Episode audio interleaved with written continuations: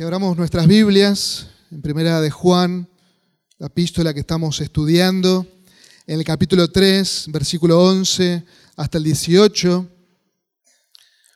vamos a leer una vez más este pasaje que hemos leído el domingo pasado, pero nos quedó inconcluso, ¿sí? Y Juan quiere animarnos, quiere exhortarnos, él nos manda por medio, por, por ser el vocero, apostólico nos manda a vivir este mandato. Y dice así la Escritura, capítulo 3, versículo 11. Porque este es el mensaje que ustedes han oído desde el principio, que nos amemos unos a otros. No como Caín, que era del maligno, y mató a su hermano. ¿Y por qué causa le mató? Porque sus obras eran malas y las de su hermano justas. Hermanos, no se maravillen si el mundo los odia. Nosotros sabemos que hemos pasado de muerte a vida porque amamos a los hermanos. El que no ama permanece en muerte. Todo el que aborrece a su hermano es un asesino. Y ustedes saben que ningún asesino tiene vida eterna permanente en él. Versículo 16. En esto conocemos el amor, en que Él puso su vida por nosotros. También nosotros debemos poner nuestra vida por los hermanos. Pero el que tiene bienes de este mundo y ve a su hermano en necesidad y cierra su corazón contra él, ¿cómo puede morar el amor de Dios en él? Hijos, no hablemos de palabra ni de lengua, sino de hecho y en verdad. Que el Señor bendiga su palabra en esta mañana. El domingo pasado observamos el mandato, ese mandato que lo encontramos allí en el versículo 11. ¿Cuál es ese mandato? Que debemos que amar unos a otros, que nos amemos unos a otros. Debemos vivir este mandato y al vivirlo es una evidencia contundente para nuestros hermanos, para la familia de Dios y también para el mundo de que somos hijos de Dios, de que hemos pasado del reino de las tinieblas al reino de su amado Hijo. Es una evidencia maravillosa cuando nos amamos unos a otros. Es el Evangelio en nosotros. Es el mensaje que, como dice Juan, hemos oído desde el principio. Desde el día que nos doblegamos al Señor Jesucristo, desde ese día nuestros corazones fueron inundados del amor de Dios. Romanos capítulo 5, versículo 5 nos dice que el amor de Dios ha sido derramado en nuestros corazones por su Espíritu. Es porque Él nos amó a nosotros que podemos amarle a Él y amarnos unos a otros. Ese cambio en nosotros es notable, se hace visible. Lo que ha ocurrido en nuestro interior, lo que ha ocurrido y que solo Dios lo ve, se hace visible cuando nos amamos unos a otros. Observen allí, versículo 14, nosotros sabemos, sabemos por experiencia que hemos pasado de muerte a vida. ¿Y cómo lo sabemos? Porque amamos a los hermanos. Conocemos, sabemos, somos testigos de ese cambio que Dios hizo en nosotros. Cuando nos amamos unos a otros, hemos pasado de estar muertos a estar vivos en el plano espiritual. Hemos nacido de nuevo por el obrar poderoso del Espíritu Santo en nosotros, que Él nos, nos llevó para que podamos responder en fe, en arrepentimiento y fe al llamado eficaz del Padre, para que vengamos al Hijo. Él nos dio vida cuando estábamos muertos. Y ahora en Cristo hay un nuevo poder dominante. En Cristo hay un nuevo poder dominante, es Él en nosotros. Y nuestros corazones, hermanos, tienen un nuevo dueño, tienen nuevos deseos. Ahora amamos a Dios y amamos a los hermanos. ¿Cómo estaba tu corazón y mi corazón antes de conocer a Cristo? Como nos dice Efesios capítulo 2, estábamos muertos en nuestros delitos y pecados. Ese corazón seguía una corriente y era la corriente del mundo. Era una corriente plenamente egoísta. Nosotros seguíamos a un príncipe que, como dice Efesios, es el príncipe de la potestad del aire. Éramos hijos de ira. Seguíamos las pasiones de la carne, los deseos de los ojos, evidenciábamos que éramos hijos del diablo. Evidenciábamos que éramos hijos de ira. Pero ¿qué ocurrió? Dios intervino y fue por su misericordia, por su obrar en nosotros, que Él nos dio vida. Y ahora tenemos un nuevo corazón, un nuevo corazón que late para Dios. Ahora le amamos a Él y ahora nos amamos unos a otros. ¿Y cómo sabemos que le amamos a Él? Porque se evidencia cuando nos amamos unos a otros. Todos nosotros podemos decir, yo amo a Dios profundamente, pero a mi hermano no lo conozco. Hay una incongruencia ahí. Y Juan nos dice, no, si amas a Dios, debes amar a los hermanos. Si amas a los hermanos, evidencias que amas profundamente a Dios, que Dios cambió tu corazón. Es eso lo que Juan nos está diciendo. Por eso la persona que no ama, versículo 14 al final, permanece como? En muerte, en muerte espiritual. Todavía está en sus delitos y pecados. Y su única motivación para hacer algún bien, algún acto de bondad, es para lograr algún beneficio, para vanagloriarse, para buscar su propio bien. Hermanos, el creyente vive, vive amando a los hermanos, posibilitados por su gracia.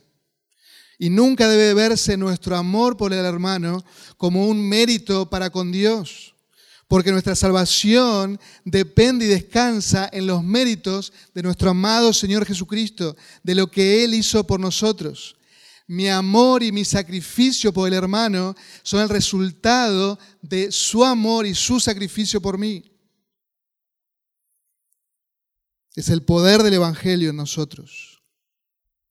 Mi unión con Cristo hace posible que yo le ame de una manera sobrenatural, tan sobrenatural, que hemos pasado de muerte a vida. Mi unión con Cristo hace posible que yo ame a los hermanos de una manera sobrenatural, tan sobrenatural como nos dice el versículo 14, que hemos pasado de muerte a vida. Ahora bien, Juan, como un buen maestro, como un buen pastor, recuerden que él está escribiendo a las iglesias del Asia Menor, iglesias de esta comunidad cristianas, son las primeras iglesias y ellos necesitan recordar estas enseñanzas, ellos están confrontando a los falsos maestros, ellos están confrontando y están viendo que están los gnósticos, están los seguidores de Cerinto, están también eh, aquellos docetistas que ya lo hemos mencionado y todas estas corrientes heréticas. Y Juan está poniendo sobre la mesa blanco-negro quién es hijo de Dios y quién no. Recuerden el versículo 10. Él está poniéndonos en ese contexto. Y Él ahora quiere darnos dos ejemplos bien claros para nosotros, para reforzar este mandato. Y también Él quiere darnos dos exhortaciones. Un ejemplo es un ejemplo negativo, versículo 12.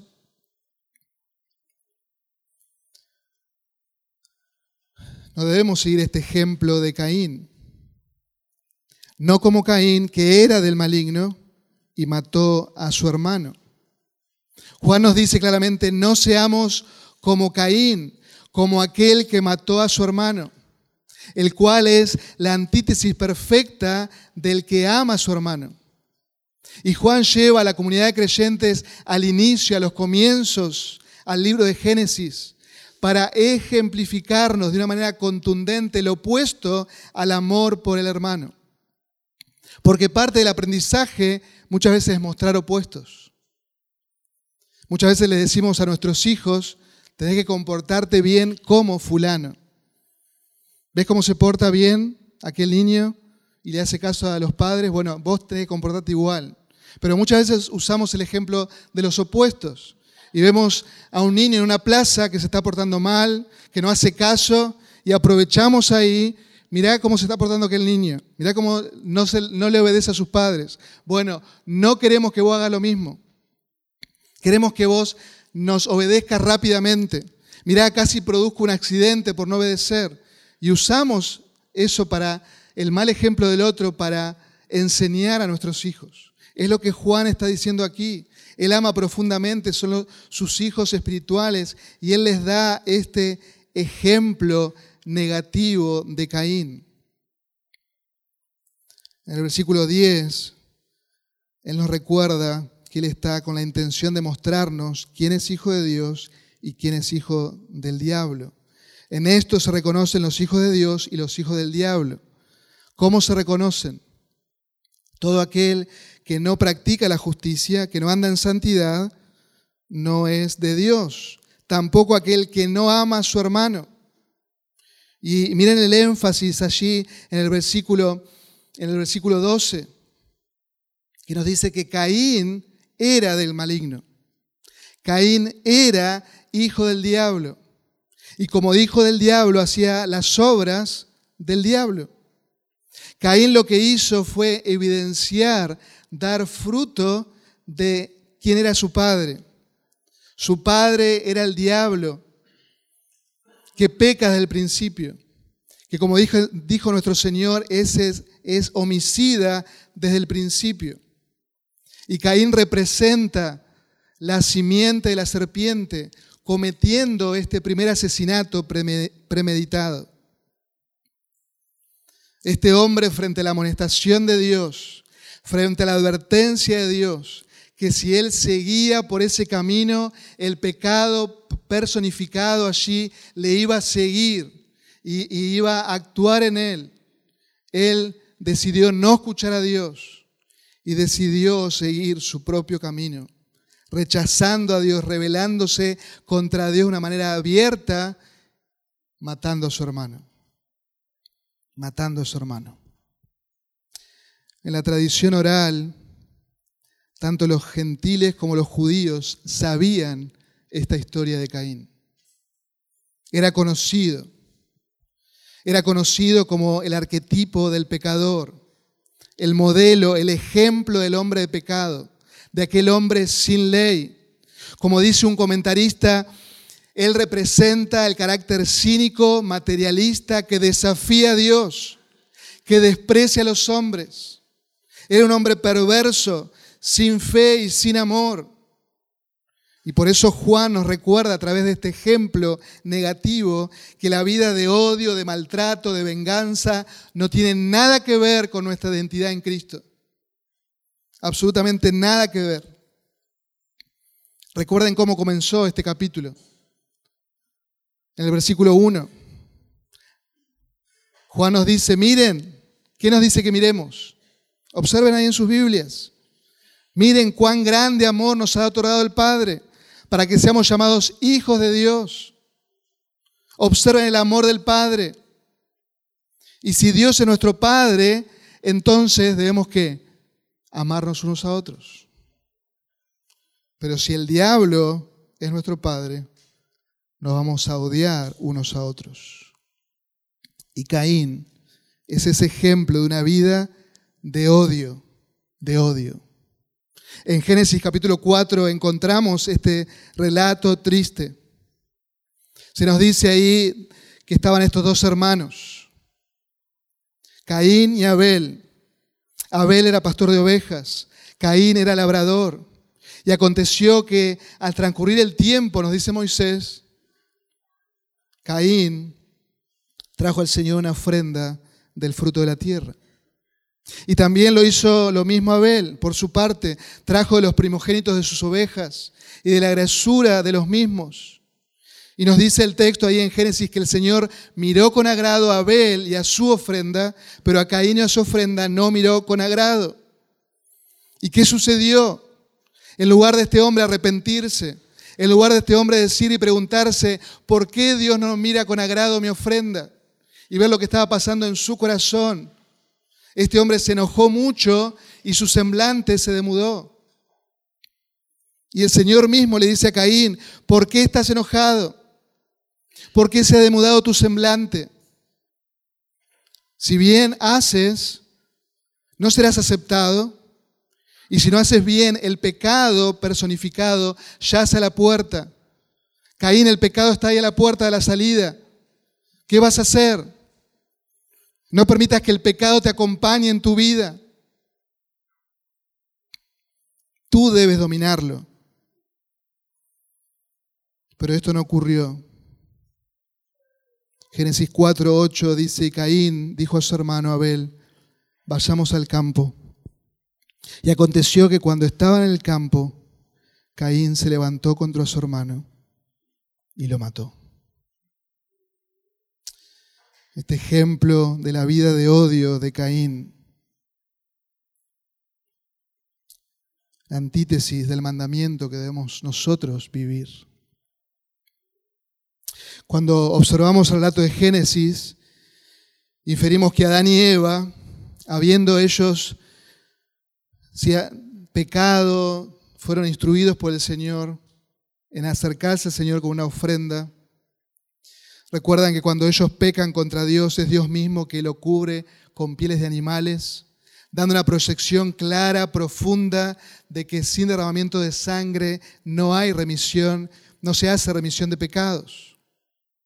Ahora bien, nos dice el texto que ellos trajeron sus ofrendas y cada uno conforme a lo que ellos trabajaban. Cada uno conforme a lo que ellos trabajaban, pero no según el agrado de Dios.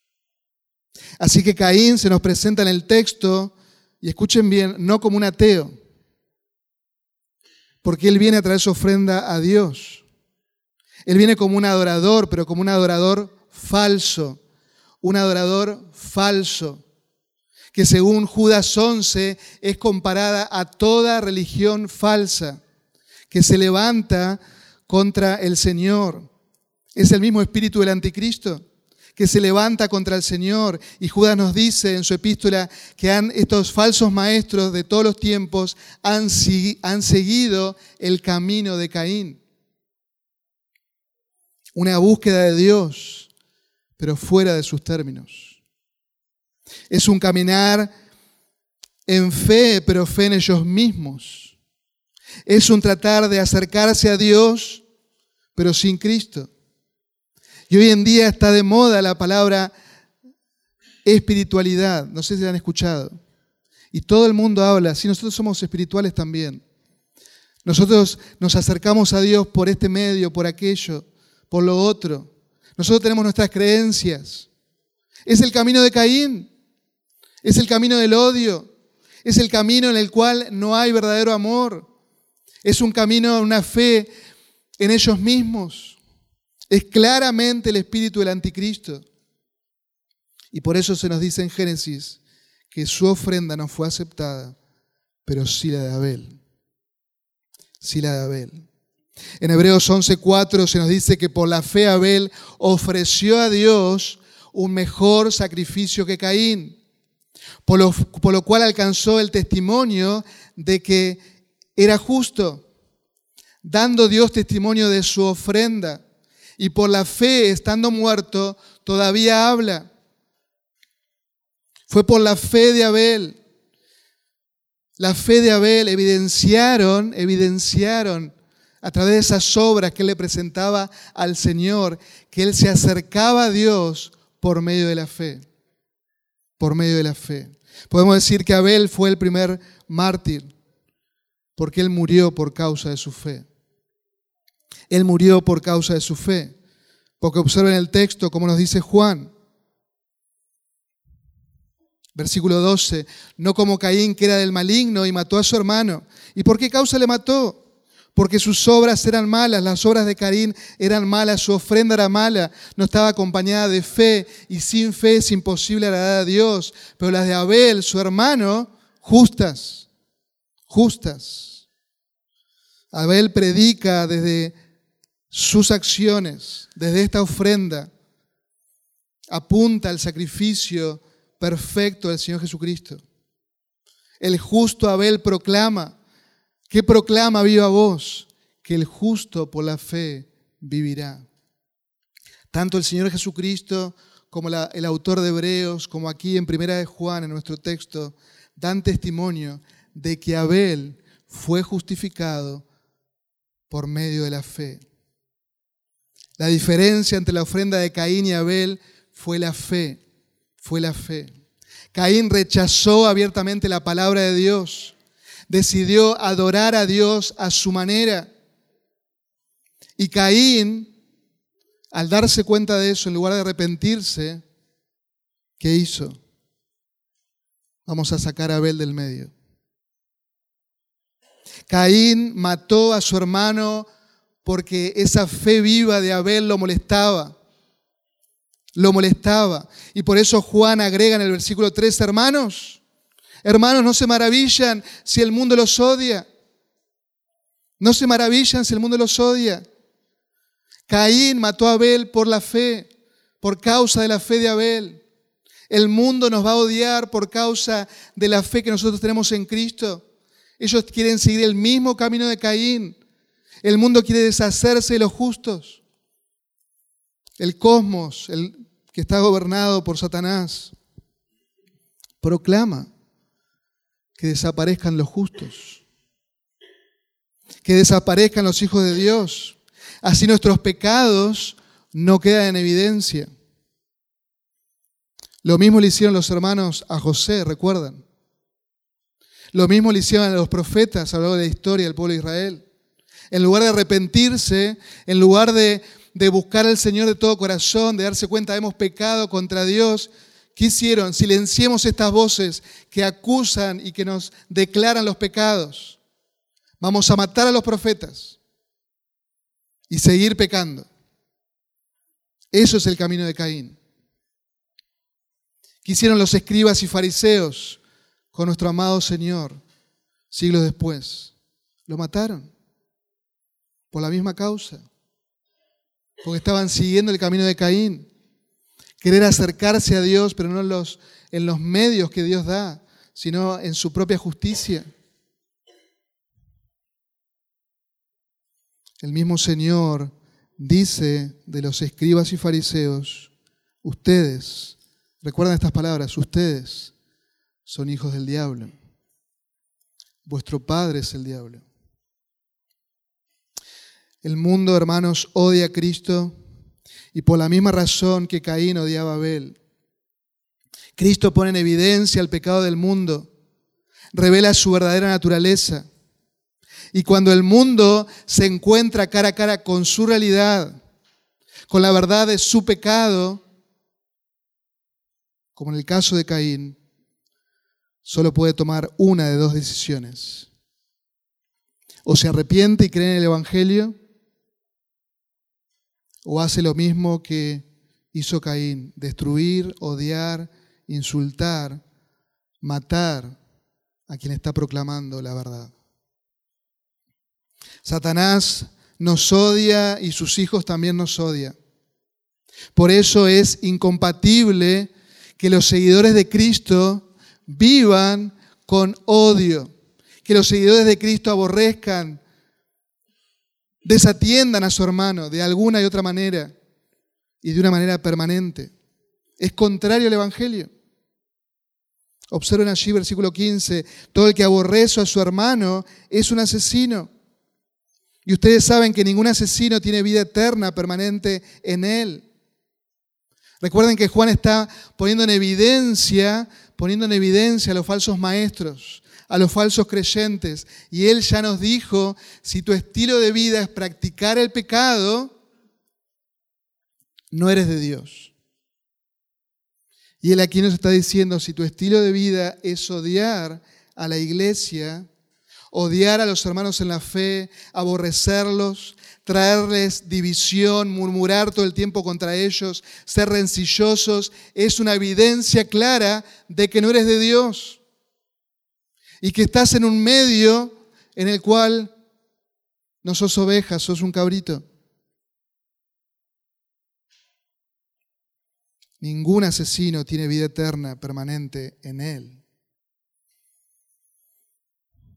Se dan cuenta cómo Juan toma las palabras de nuestro Señor allí en Mateo capítulo 5. Cómo el Señor pone en claro y pone el énfasis en la ley. La ley que decía la ley, no matarás.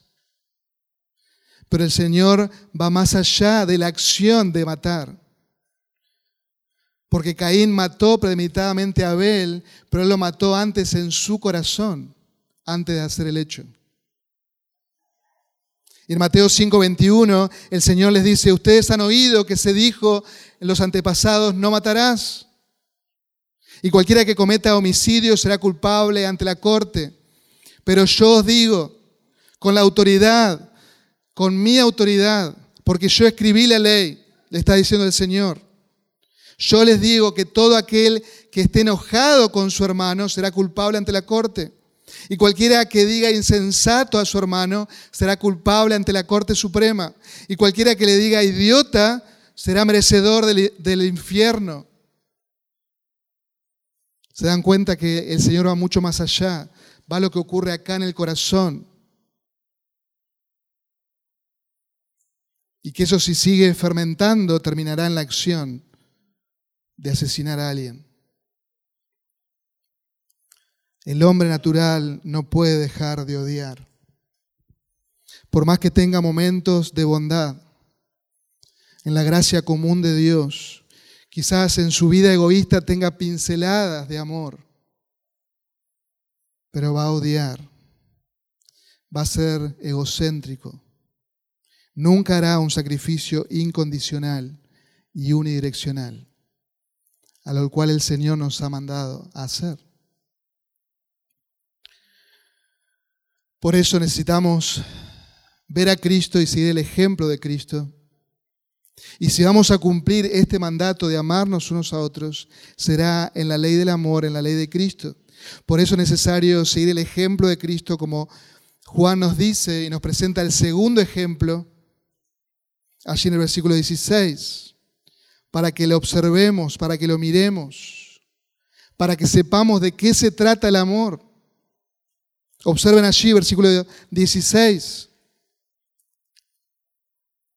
En esto conocemos el amor en que Él puso su vida por nosotros. ¿Querés conocer lo que es el amor? Tenés que observar a Jesucristo. Tenés que ver a Jesucristo. Tenés que ver al santo, al justo, muriendo por nosotros los injustos. Y Juan nos lleva a la máxima expresión del amor, al ejemplo supremo del amor. El amor que Dios nos ha dado al darnos a su Hijo para morir por nosotros. Jesucristo dio su vida por nosotros. Jesucristo en obediencia al Padre, pero voluntariamente dio su vida por sus amigos, dio su vida por su pueblo, dio su vida por su iglesia. Y Juan dice, en esto conocemos sabemos. No es algo teórico, lo sabemos por experiencia. Que Él nos amó hasta el fin, que Jesús dio su vida por nosotros. Recuerden cómo comienza esta epístola. Comienza esta epístola de Juan presentándonos sus credenciales apostólicas, diciéndonos, yo lo vi, yo lo palpé, yo estuve ahí con Jesucristo. Yo vi ese amor desplegado una y otra vez, una y otra vez. Yo lo vi, yo soy un testigo ocular del gran amor del Señor. Y cada uno de nosotros, los creyentes, hemos experimentado el gran amor de Dios, el gran amor del Hijo. Por medio de la fe nos apropiamos de ese amor.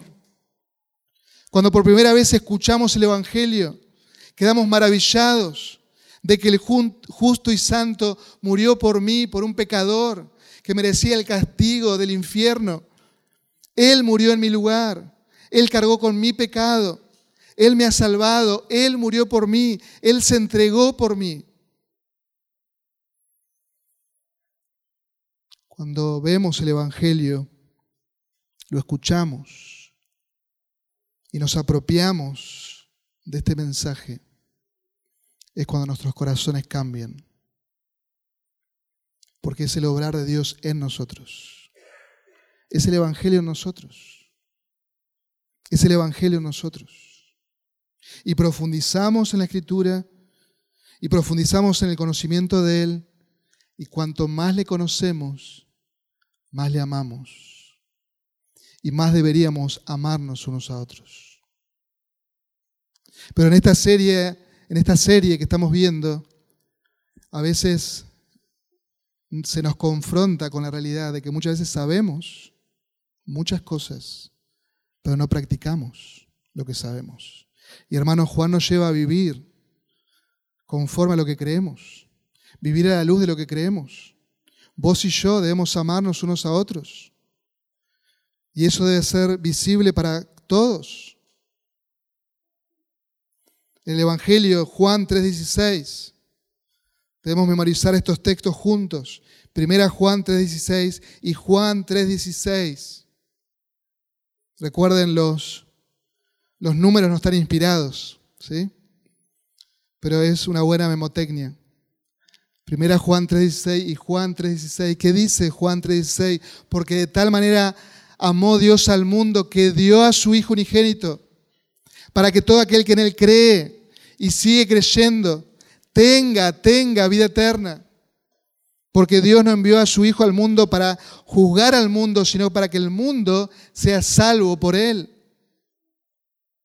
Él nos amó, Él nos amó. Y es Dios quien define lo que es el amor, no nosotros. El mundo lo define de diferentes maneras, totalmente distorsionado. El mundo define el amor de una manera corrompida por el pecado. El mundo lo define como un sentimiento, quizás un sentimiento fuerte, pero que es cambiante.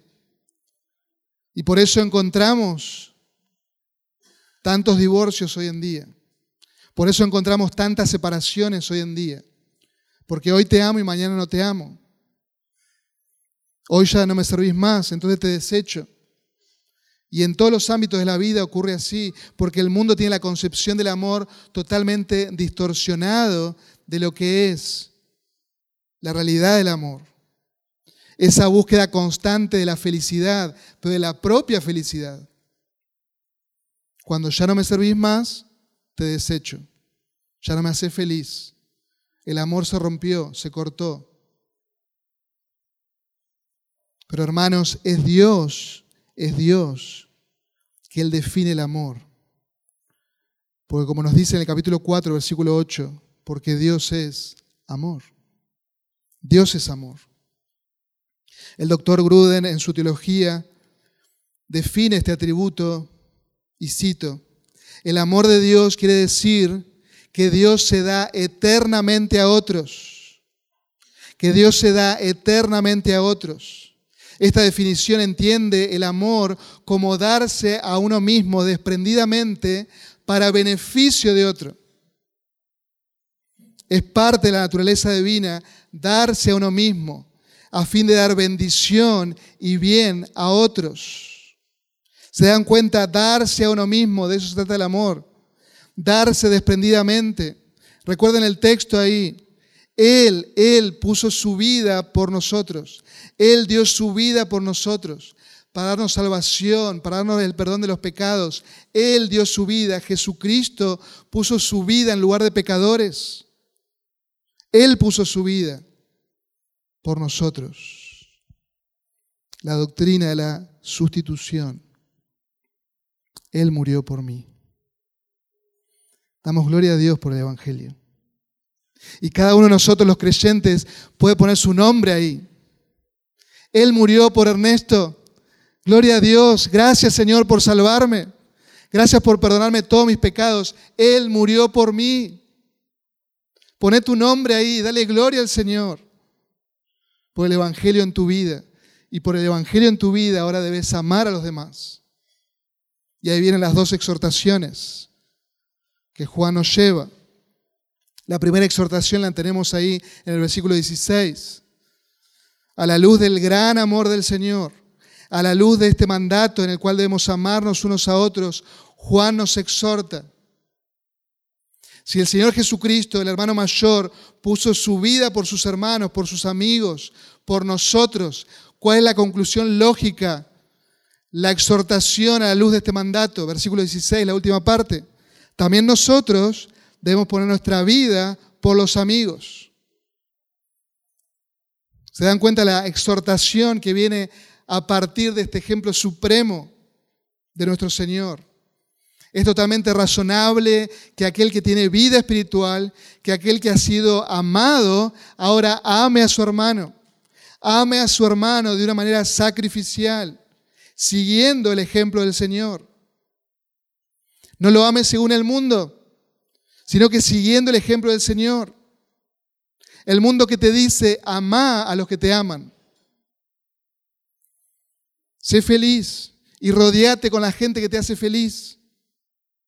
Ama a los que te aman. Pero el Evangelio dice, debemos amar a los hermanos y debemos amar incluso a los enemigos.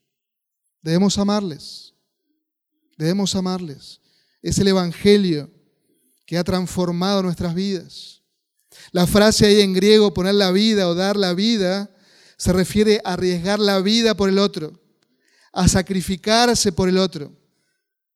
Esta frase no se utilizaba para referirse a una muerte sacrificial, como sí lo ha dicho en, la primera parte de este versículo, que sí nos habló de que Él puso su vida por nosotros.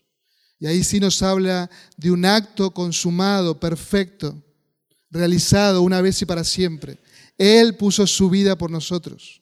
Nosotros ahora debemos sacrificarnos, arriesgarnos por el otro. Aquello que hemos recibido gracia, amor, debemos tener la obligación moral la obligación moral, hermanos, de amarnos unos a otros. Debemos renunciar a nuestros derechos y privilegios para el beneficio de los demás. Y hermanos, muchas veces pensamos en hacer actos generosos. Y tenemos en claro lo que es hacer un acto generoso. Pero el Señor nos, llama a amar de una manera sacrificial. Y les doy un ejemplo muy sencillo para que todos nosotros lo podamos entender.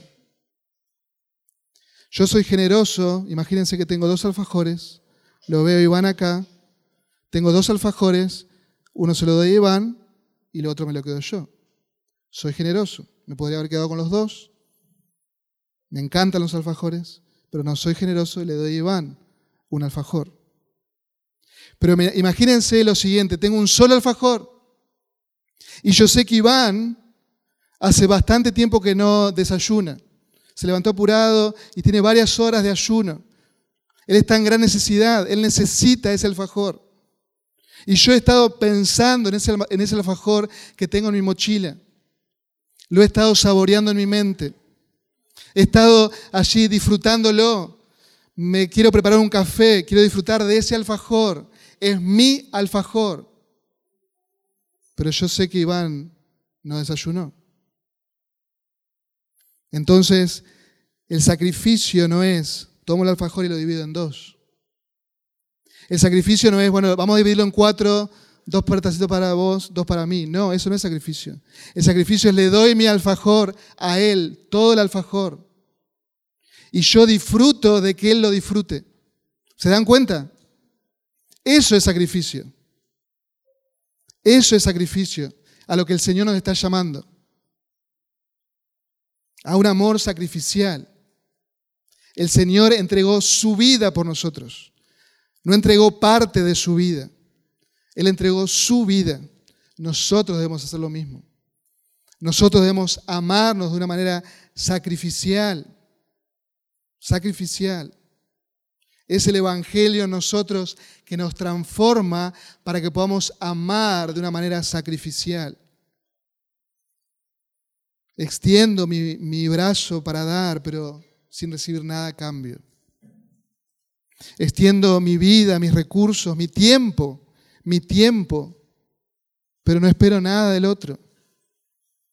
Entiendo que soy un siervo y me sacrifico por el otro.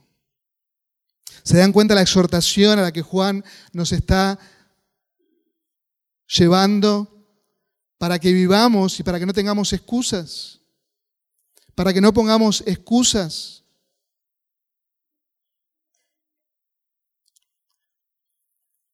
Filipenses capítulo 2, el apóstol Pablo nos habla de lo mismo.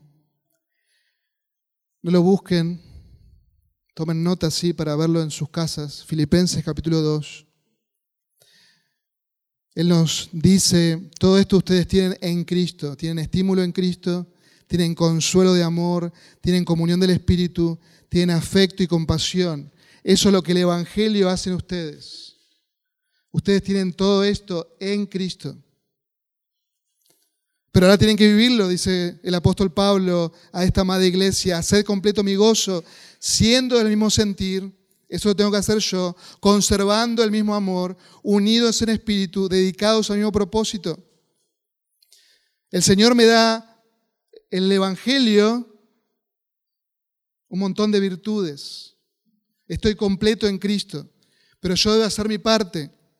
Yo debo hacer mi parte. Nada hagáis por egoísmo, por vanagloria sino con una actitud humilde, cada uno de vosotros considera al otro como más importante que a sí mismo, no buscando cada uno su propio interés, sino más bien el interés de los demás. ¿Y qué hace Pablo? Nos pone delante de nosotros el ejemplo supremo de humildad, el ejemplo supremo de amor y nos dice, haya pues en vosotros esta actitud, este sentir que hubo también en Cristo Jesús y nos habla y despliega la autohumillación del Señor. Y Él se humilló, ¿hasta dónde se humilló? Hasta la muerte y muerte de cruz. El Padre le exaltó, pero Él se autohumilló. Debemos tener la actitud de Cristo. Debemos doblegarnos delante del Señor, debemos amarnos unos a otros. Debemos doblegarnos y tomar esta exhortación, vivir a la luz, de su palabra, vivir en humildad, tener el carácter de Cristo, la mente de Cristo. Para eso debo conocer la escritura y debo someterme a ella. Observa en el versículo 17 cómo el apóstol Juan de lo teórico pasa a lo práctico rápidamente. Pero el que tiene bienes de este mundo y ve a su hermano necesidad y cierra su corazón contra él, ¿Cómo puede morar el amor de Dios en él? Y muchas veces cuando leemos estos textos pensamos y reflexionamos y en nuestra mente somos superhéroes del amor y somos los más amorosos que existen en el universo. Y en nuestra mente estamos dispuestos a dar la vida por el hermano si es necesario, a morir por el hermano, a sacrificarme a tal punto. Pero cuando veo una necesidad, no la suplo. ¿Se dan cuenta cómo somos? Por un lado nos ponemos la capa del superhéroe del amor y por otro lado frente a la necesidad del día a día del hermano, miro para otro lado y no la suplo. Y Juan quiere que rápidamente actuemos. San Agustín de Hipona dice, si todavía no eres capaz de morir por tu hermano, sé capaz de darle tus bienes. No pienses en algo tan extremado. Dale lo que tenés. Dale lo que está en tu mano. Ama, humíllate. Satisface las necesidades de tu hermano de manera voluntaria.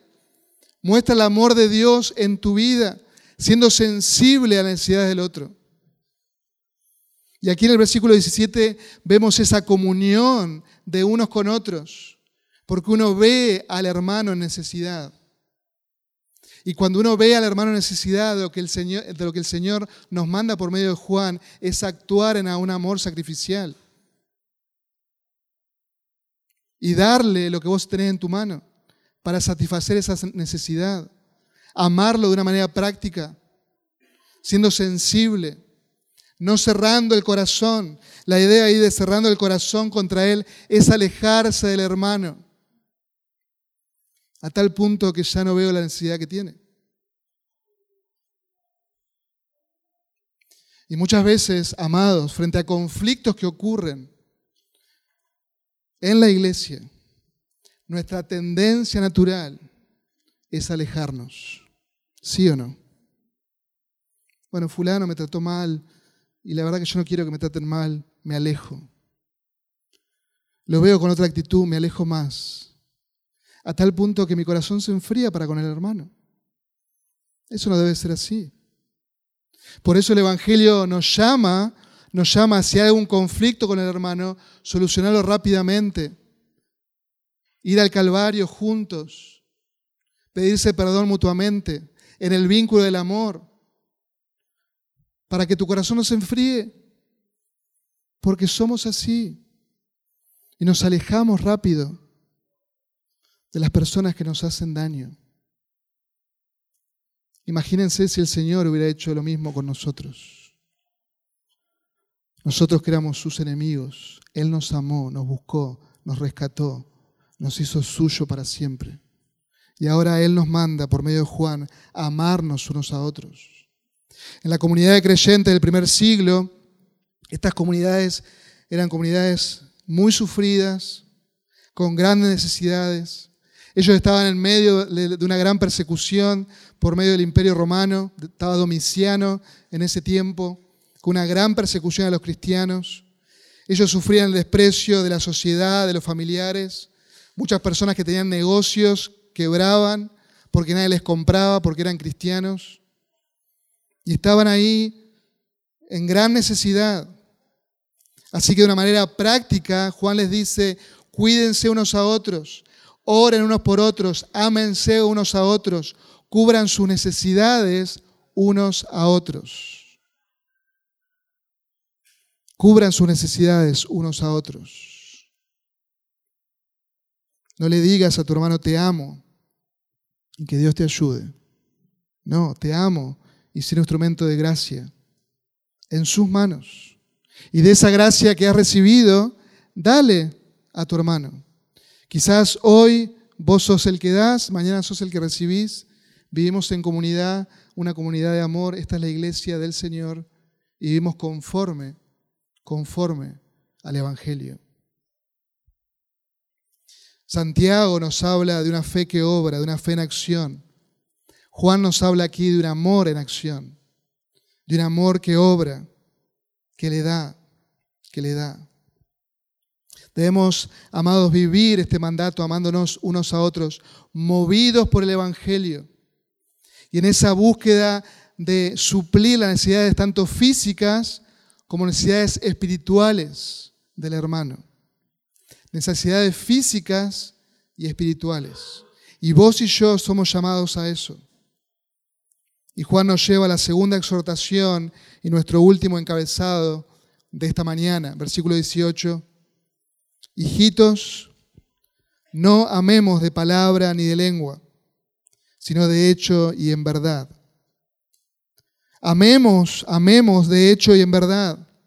Amemos de hecho y en verdad motivados por el Evangelio, porque podemos caer en la trampa de confundir el saber el mandato con el obedecer el mandato.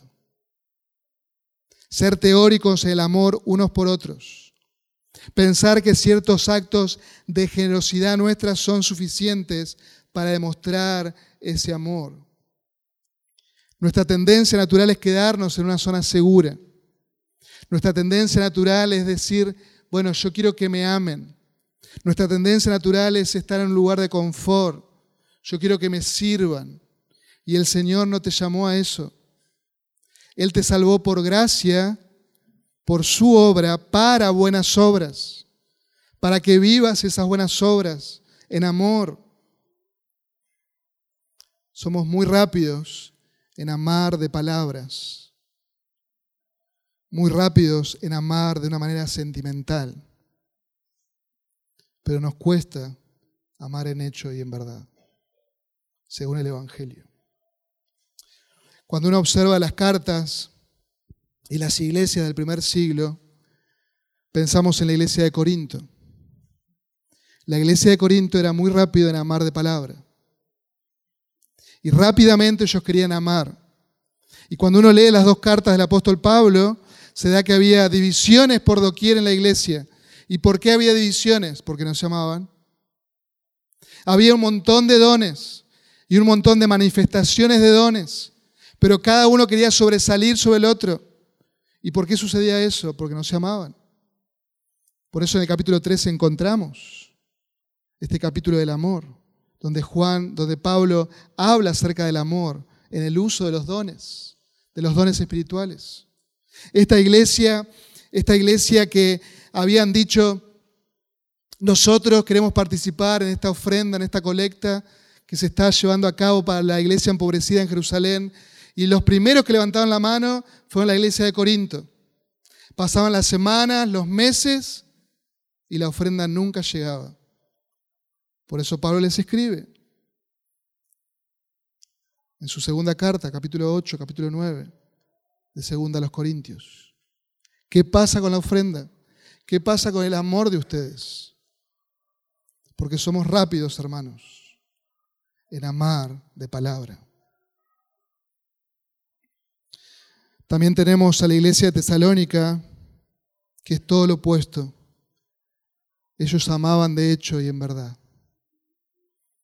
Y a mí me exhorta cuando leo estas cartas de Pablo a la iglesia de Tesalónica. Ya la hemos estudiado como iglesia, pero me exhorta profundamente. ¿Saben por qué? Porque ellos eran nuevos en la fe. Tenían quizás seis meses de creyentes, pero ellos amaban con una calidad. Y el mismo Pablo está asombrado de eso. En el amor fraternal no tengo nada que escribirles, solamente que sigan amándose más. Porque yo he visto que ustedes fueron enseñados por Dios. Se dan cuenta, ahí está la clave, el dejarnos enseñar por Dios y cómo nos enseña Dios a nosotros a amarnos unos a otros a través del Evangelio. A través de la obra, de su obra de amor. Amados, debemos amarnos de esa manera. A la luz de lo que hemos visto, necesitamos como iglesia, cada uno en su rol, vivir a la luz de este mandato, vivir a la luz de lo que somos. Debemos amarnos y servirnos unos a otros. Y para eso, mis queridos, debemos salir de la comunidad. A veces estamos muy cómodos en estas sillas blancas que tenemos. A veces nos amamos mucho los domingos y poco en la semana. Para eso debo conocer al hermano para amarlo, para ver sus necesidades y que Él sepa mis necesidades. Debemos llevar vidas transparentes delante del Señor, pero delante de la iglesia, velando unos por otros. Así que recordemos este mandato de amarnos unos a otros, veamos estos dos ejemplos y recordemos estas dos exhortaciones. El amor sacrificial y abnegado es la marca del cristiano. Y debemos recordarnos unos a otros que en la iglesia de Cristo hay un solo rey, que es el Señor Jesucristo. Y todos nosotros somos siervos, somos siervos de ese rey. Hay solo uno que es preeminente. No te creas el preeminente, solo hay uno que es preeminente, que es Jesucristo. Ama a tu hermano, sirve a tu hermano de una manera sacrificial de una manera sacrificial. Aquel que murió y resucitó por nosotros nos lleva a vivir conforme a sus pisadas. Frente a este mandato, frente a esto que hemos visto, quizás vos te sentís que no has amado como deberías. Y yo me siento así, que no he amado lo suficiente como debería.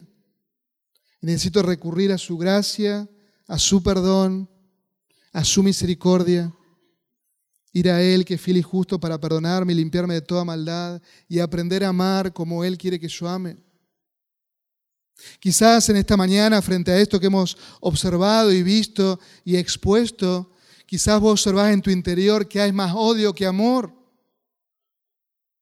Y si esa es tu realidad, en el nombre del Señor, ven a Cristo en arrepentimiento y fe porque quizás tu vida está rodeada de religiosidad y no has tenido relación, comunión con el Dios vivo y verdadero. Porque la vida del cristiano se caracteriza por amarnos unos a otros, por el que el Señor cambió nuestro corazón. Examina tu corazón, examina tu fe. Quizás, amados, en esta mañana muchos de nosotros tenemos mucho conocimiento, muchas palabras, pero poco amor en hecho y en verdad. ¿Qué debemos hacer? Obedecer al Señor. Obedecer al Señor. Si esa es tu realidad, debes obedecer al Señor. ¿Y saben cómo comienza a obedecer al Señor? Obedeciendo al Señor. ¿Cómo aprendemos a caminar en obediencia? Caminando. Caminando. No te quedes en el texto. Descubre el texto y ahora vive el texto. Y eso es lo que somos llamados en esta semana a vivir, amándonos unos a otros. cuidándonos unos a otros, evidenciando el Evangelio en nosotros.